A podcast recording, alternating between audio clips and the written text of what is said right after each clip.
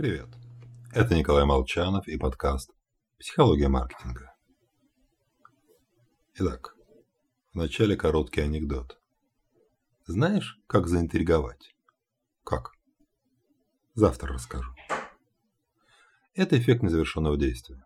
Совсем упрощенно, мы значительно лучше и детальнее запоминаем дела, которые не успели завершить. И стремимся закончить начатое действие, довести его до конца. И по этой же причине в нас сидит стремление улучшать и без того хороший результат.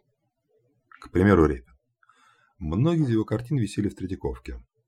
Как-то раз, придя в отсутствие Третьякова в галерею, Репин потребовал себе лесенку и быстро поправил картинку «Не ждали». После чего подрисовал полотна «Иван Грозный сын» и «Крестный ход». После чего, по легенде, Третьяков запретил пускать Репина в галерею с кистями в руках. Перфекционисты не столько стремятся к идеальному результату, сколько просто не могут поставить точку, страдая от эффекта незавершенного действия. Да и наш с вами мозг периодически взрывает изнутри мысль о делах, которые мы должны были сделать, но не сделали. Но в маркетинге эффект незавершенного действия включается кнопками «подробнее», «узнать результат» и тому подобное.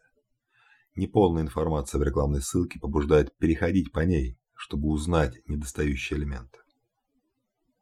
Так что вообще, если процесс продажи подразумевает, что у клиента будет время на обдумывание предложения, не раскрывайте всю информацию полностью. Скажите, что ряд деталей лучше обсудить потом. Это повысит шансы на возвращение клиента. С вами был Николай Молчанов и подкаст «Психология маркетинга».